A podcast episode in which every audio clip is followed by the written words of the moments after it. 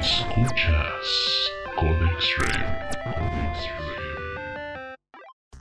Hola, mi nombre es Ocelot, bienvenido a Codex Rem, bienvenido al capítulo número 3. Les traigo un nuevo formato con el propósito de cubrir más temas. La mayor parte del podcast va a hablar de Tony Sandoval, sin embargo, me gustaría tomar otros temas, además de noticias y recomendación de alguna película o videojuego. Además de al final leer alguna de sus preguntas. Actualmente ya nos encontramos disponibles en nueve plataformas, Spotify, Anchor y Google Podcast son las principales. Les mando un encariñado saludo a cada uno de ustedes y les invito a que me sigan en todas mis redes. Si desean contactarme o mandarme alguna pregunta, háganlo por la página de YouTube en la sección de comunidad.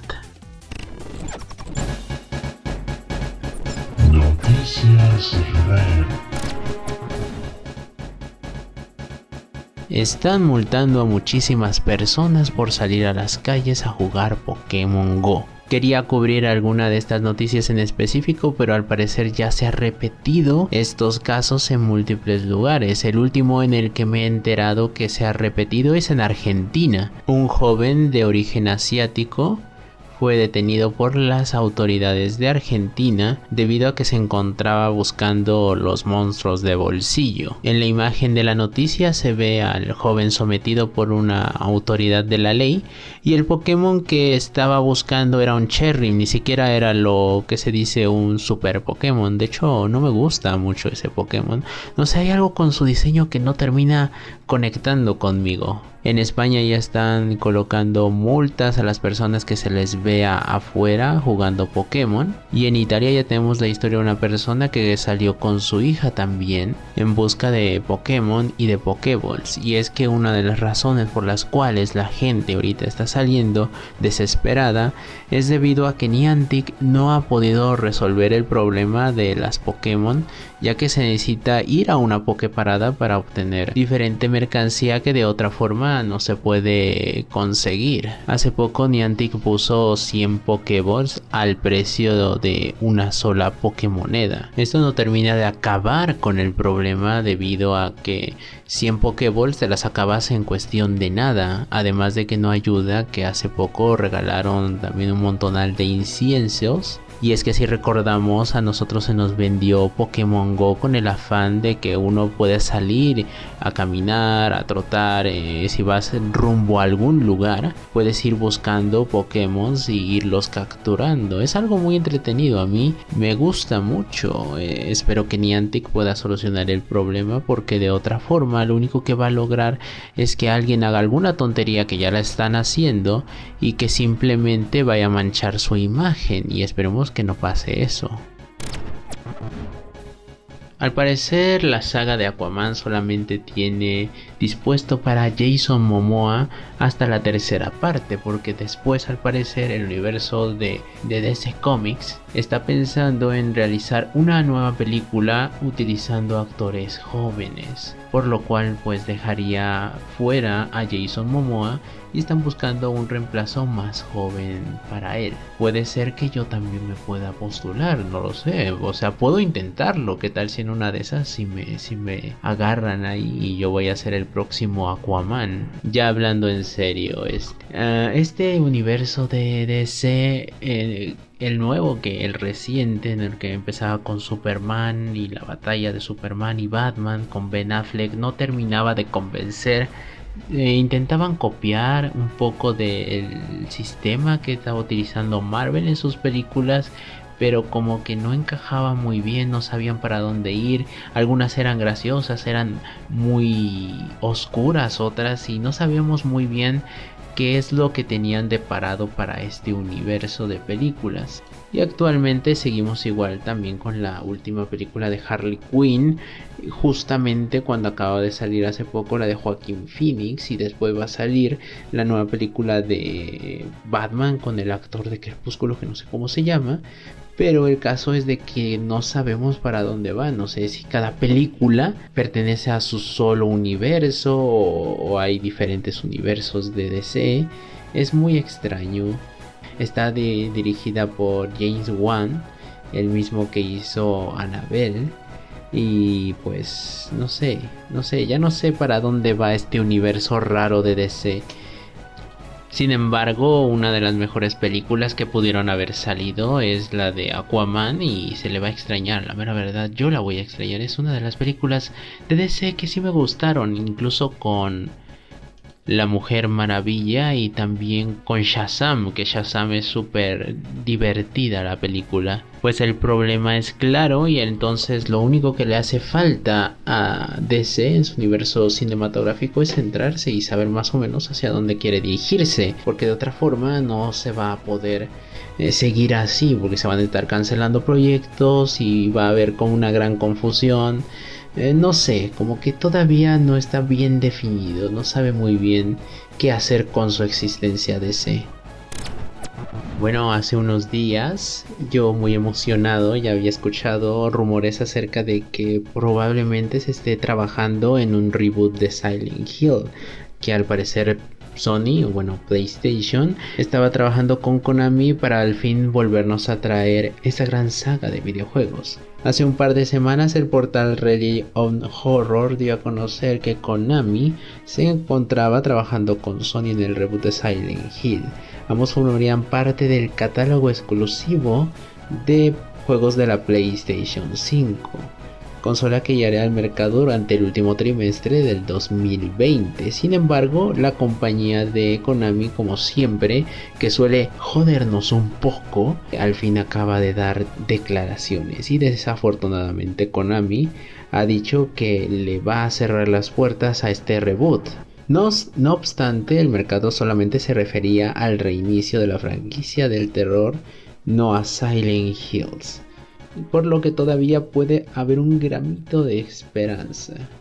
Pues yo es lo que espero y como saben, Konami siempre ha sido como que últimamente le ha gustado mucho eh, hacerse el villano y decir, no, pues no lo vamos a hacer. ¿Por qué? Porque aunque sabemos que lo podemos hacer, queremos que ustedes sean miserables y que no puedan tener a Silent Hill, su reboot o lo que sea vamos a sacar un juego, pero simplemente va a ser una máquina de panchingo o de canicas para que ustedes vayan a, ir a apostar y darnos su dinero. No cabe duda de que este año no va a ser el mejor de todos y además no solamente eso, también no vamos a tener a Silent Hill otra vez. Bueno, por lo menos esta vez no me dieron tanto hype como antes. Zona Gamer.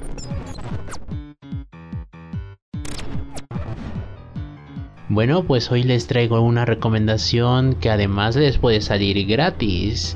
Eh, voy a recomendar Child of Life o El Chico de la Luz. Es un videojuego de rol y plataformas, es muy raro de ver eso, pero fue desarrollado por Ubisoft Montreal ya saben, este estudio tan artístico. De hecho, me gustan mucho sus trabajos. Rayman, Far Cry y Assassin's Creed Unity, que están muy buenos, son los que a mí me gustan. Lo que más me llama la atención, además del apartado artístico del videojuego, es de que trata la historia de la princesa Aurora, la típica historia de la Bella Durmiente. El jugador toma control de Aurora, que ella despierta en la tierra de Lemuria bueno, una vez iniciado el juego te vas a hacer amigo de una luciérnaga de nombre Inculus que recuerda mucho a la hada esta molesta de, de Zelda que decía Hey listen no me acuerdo cómo se llamaba, pero bueno, tal vez es que mi mente la bloqueó. Si saben, ya saben, pueden comentarla. Y tiene mucha similitud con libros como el del Mago de Oz o incluso con el libro de La historia sin fin ya que ella tiene que recuperar la luz en, una, en un viaje, el típico viaje del héroe, que es una historia que se va repite y repite y repite desde los tiempos inmemoriales. Sin embargo, es una experiencia muy buena y yo se lo recomiendo mucho. Este juego tiene una historia muy completa que incluso da para un propio especial.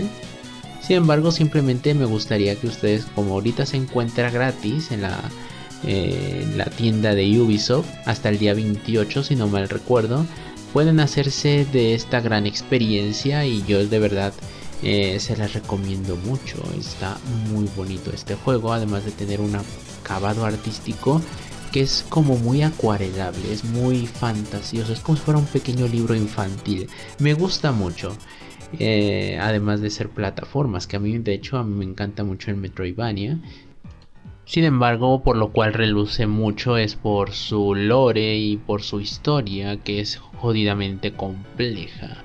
De verdad te lo recomiendo mucho si tienes la oportunidad de poder jugarlo, pues ya vas a tener algo más que hacer en estos días que te están dando libres en los que te tienes que quedar en casa, quédate en casa y ponte a jugar Child of Light, que no te va a costar absolutamente nada porque va a ser totalmente gratuito. Eh, si están viendo esto por parte de YouTube, voy a dejar el enlace en la descripción o en los podcasts. También voy a dejar el enlace para que puedan ustedes descargar este juego. Ya si llegan tarde, tampoco no es un juego que cueste mucho dinero y pueden hacerse de una buena experiencia a un bajo costo. Recomendación del día. Bueno, hoy vamos a hablar acerca de Tony Sandoval. Es un autor de cómic, ilustrador y escritor. Tony Sandoval nació en la ciudad de Obregón, aquí en Sonora, México, en el año de 1973.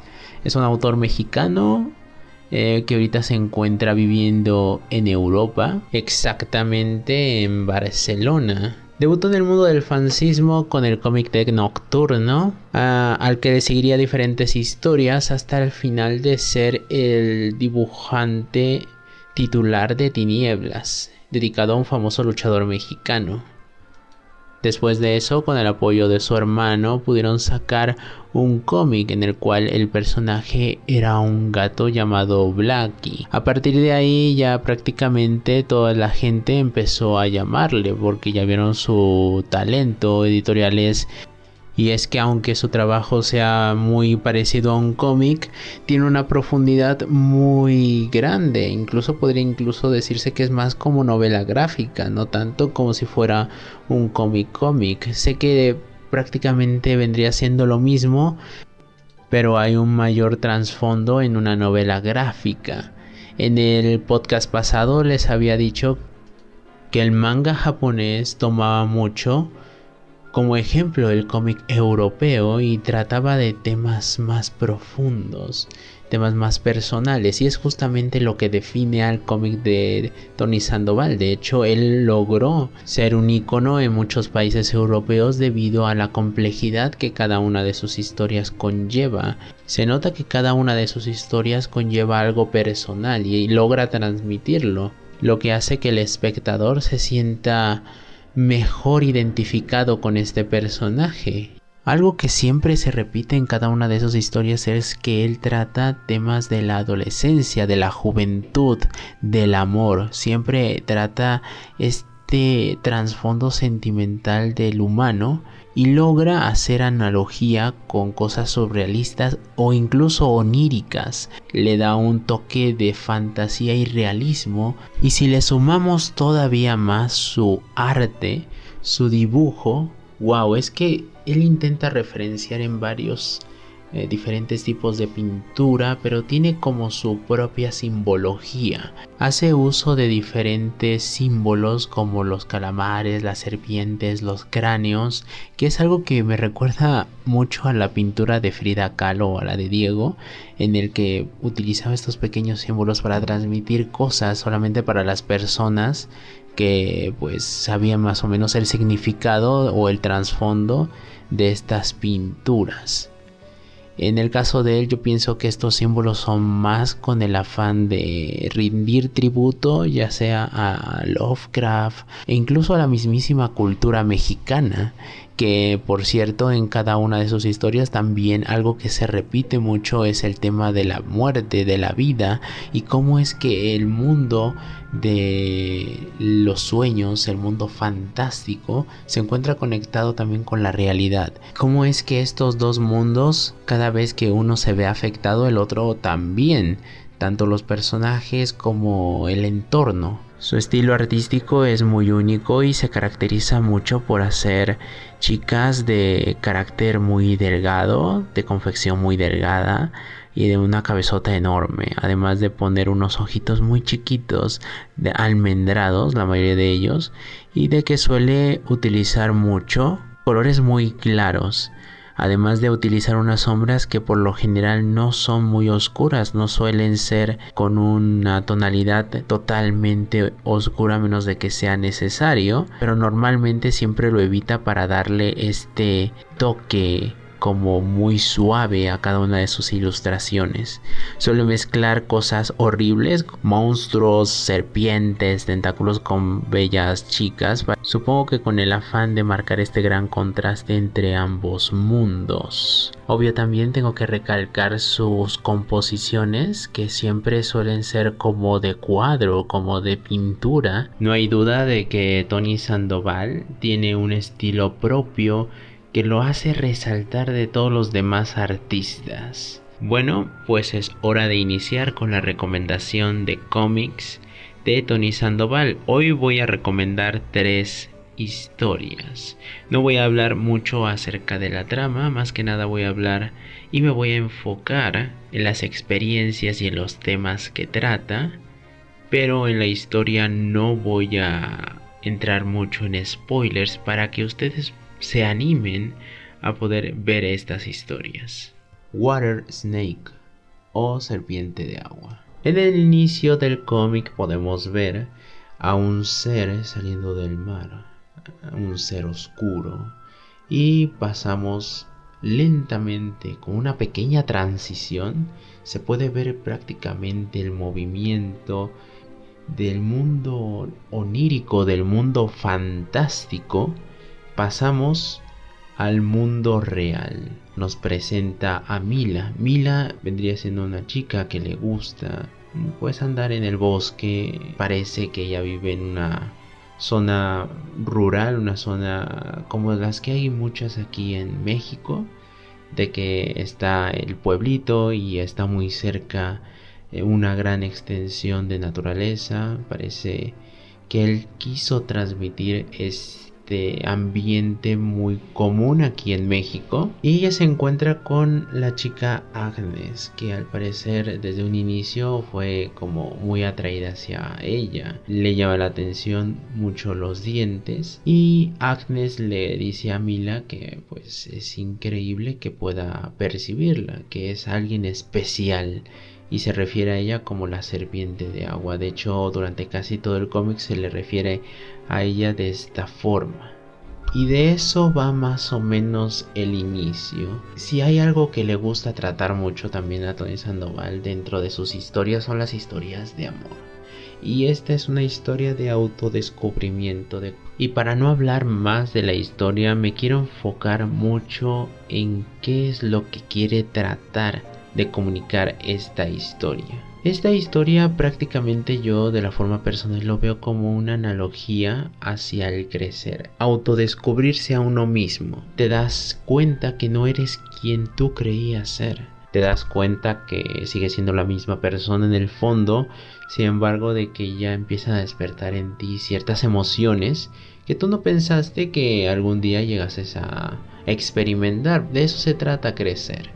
Y esto es de lo que va la historia, de cómo es que una persona va transformándose y sobre todo también es una historia de amor, es una historia muy interesante. Desde un inicio a nosotros se nos queda claro que posee una forma de ver la vida muy diferente a las demás personas, lo cual le hace ver a Agnes, ya que Agnes es imperceptible para todos los demás. No es algo que se pueda considerar spoiler porque es algo que se nos dice desde el inicio de la historia y de eso va prácticamente la historia. Hay gente en la vida que se nos hace muy claro saber quién somos, pero hay otras personas que por sus prejuicios que por la forma en la que los educaron no quieren entender quiénes son. Saben muy bien en el fondo quién son, pero no quieren admitirlo, no quieren terminar este proceso.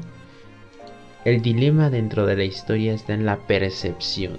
Hacemos un proceso para poder adaptarnos y entender. Es muy importante, ya que la gente que no se quiere aceptar a sí misma, vive fuera de percepción, vive fuera de sí y por lo general estas personas buscan un escape. Entonces es por eso que yo veo que está esta relación tan directa dentro de las dos chicas y es algo que va jugando con eso. Si lo ves desde ese fondo, desde ese punto de vista, de verdad es una historia hermosa, es una historia preciosa. El acabado artístico, cada página vendría siendo una obra de arte le recomiendo a todo el mundo que si tiene la posibilidad de poder verla, no sé si habrá alguna plataforma en la que te permiten ver cómic de forma online. Yo diría que no, no, no creo, pero buscaré. Si encuentro un lugar donde puedan verlo de forma online, pues se los voy a dejar aquí en la descripción del podcast o la descripción ya una vez subido a YouTube. Además, dentro de la historia podemos ver algunos pequeños cameos. Vemos el cameo de Doomboy ahí nomás se ve en el fondo. Y es que también se tiene la teoría de que probablemente estas historias tienen relación una con la otra. Yo pude ver ahí el personaje de Mil Tormentas, que voy a hablar de ella más adelante y la voy a recomendar porque está muy buena. A Tony Sandoval no le da miedo hablar del carácter sexual y justamente esta historia va mucho sobre eso. Y si hay algo que a mí no me gusta para nada del contenido políticamente correcto, por así decirle, porque realmente el políticamente correcto solamente es una justificación para decir lo que ahorita eh, está bien, pero después puede que esté mal. No se trata mucho estas historias o muy muy detrás del segundo plano para que te digan, oye, sé que no está mal, pero tampoco no terminamos de aceptarlo al 100%, que lo que hizo en esta historia fue algo muy valiente. Sin embargo, yo pienso que en esta historia es más importante el camino que incluso el, final mismo. Y se puede ver muy bien que cada una de las historias que él maneja tienen mucho que ver con su vida misma. Hay más historias que tienen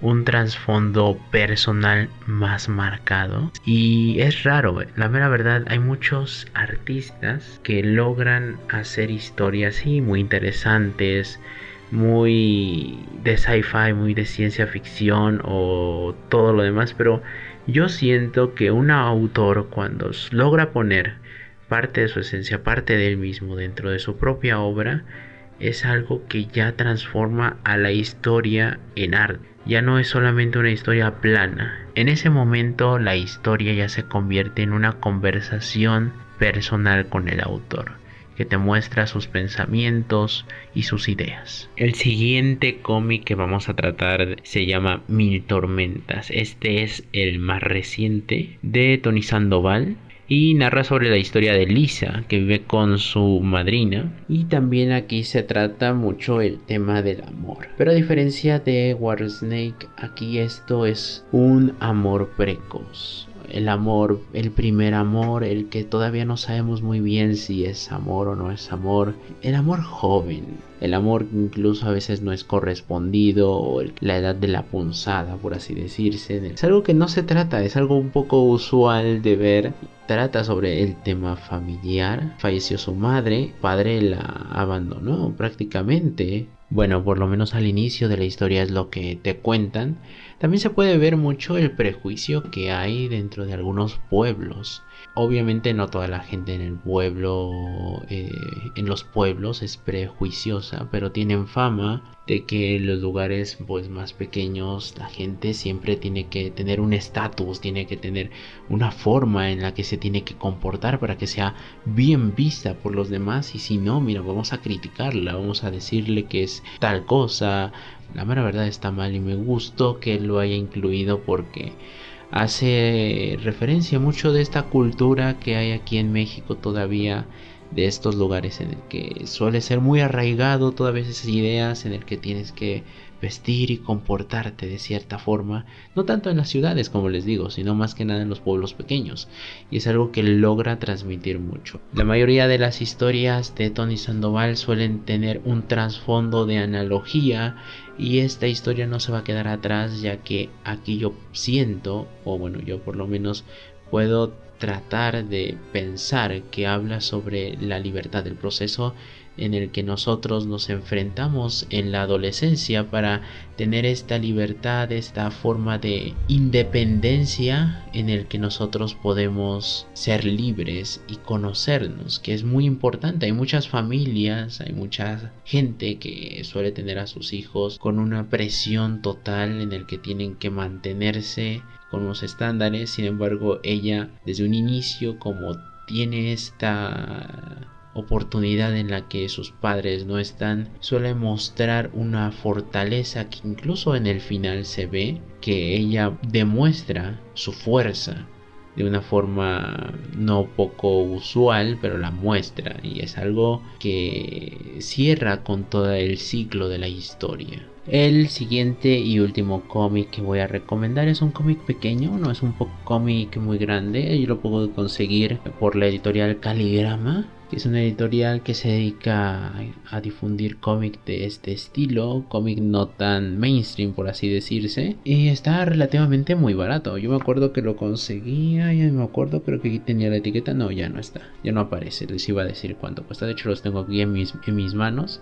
Se llama El cadáver y el sofá. En este trabajo se puede ver muy bien que Tony Sandoval todavía no tenía muy bien claro cómo es que se tenía que tratar sus historias. Eh, se puede decir que esto es uno de sus primeros trabajos, más o menos, pero como que todavía no está de forma guionizada muy bien.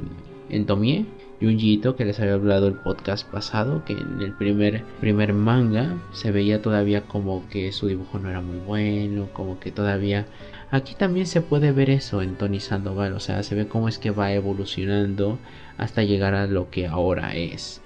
También eso te puede servir a ti como si eres una persona que se dedica a hacer cómic, a hacer dibujo, para que sepas que no todos los artistas empezaron haciendo lo que ellos son ahora sino que es un proceso gradual. O sea, tú empiezas de poco en poco en poco y así vas perfeccionando y vas perfeccionando tu estilo, le vas cambiando las cosas hasta que ya se logra hacer algo que es lo que estás tú buscando, que lograste perfeccionar después de muchos, muchos años y mucho trabajo.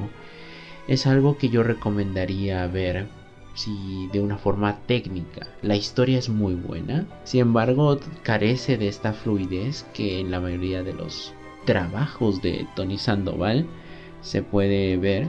Se nos narra la historia de Christian, un chico que acaba de conocer a Sophie, una chica de tono muy misterioso.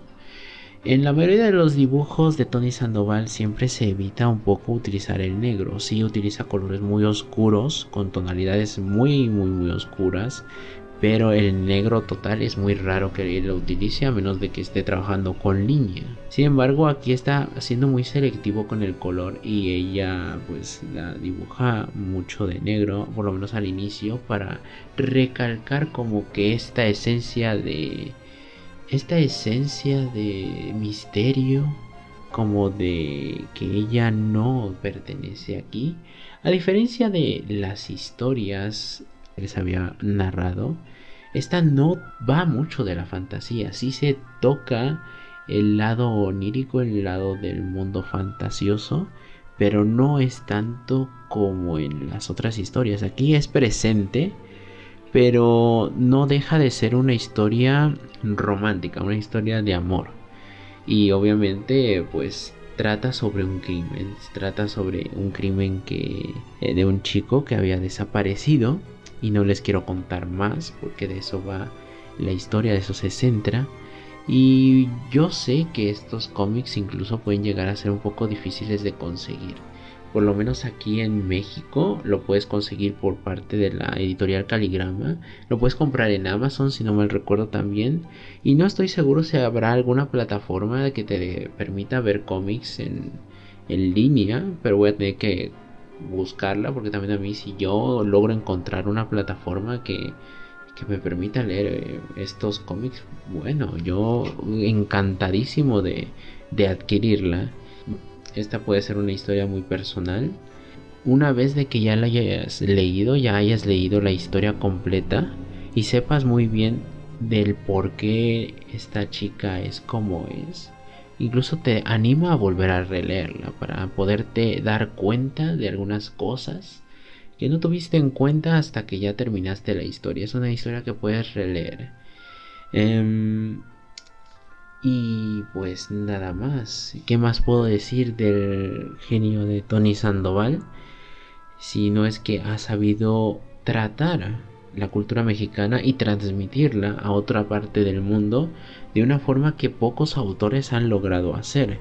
La mayoría suelen ser muy estereotípicos, sin embargo él se engloba más por la cuestión personal, por el lado humano, y yo siento que es algo que le hace falta mucho a los autores si lo pasamos más por el cine, o sea, más por Cuarón, más por Iñárritu y Guillermo del Toro, que ya estoy metiéndome con otras cosas, pero si ellos también tienen una forma de narrar que es algo que se desapega del estereotipo. Yo sé que hay mucha gente que dice, no, es que nosotros somos así, nosotros tenemos que querernos como somos, con nuestros defectos y todo, sí, pero no solamente existe el humano de, el mexicano de la fiesta, el mexicano eh, amable que quieres ver, sino también existe el mexicano que tiene error, el mexicano que sufre, que siente, y ese es el que no se transmite en la mayoría de las historias y es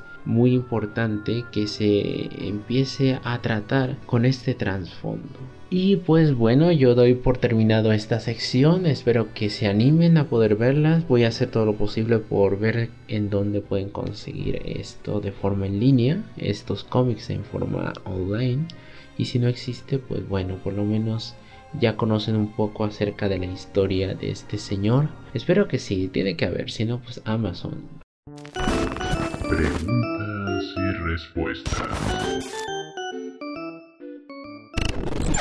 Ahora me gustaría responder algunas de las preguntas que me han hecho por parte de mensaje privado aquí en Facebook, que las he pedido a algunas personas, porque ya sé que este canal, bueno, este podcast es nuevo y también el canal anda medio muerto todavía.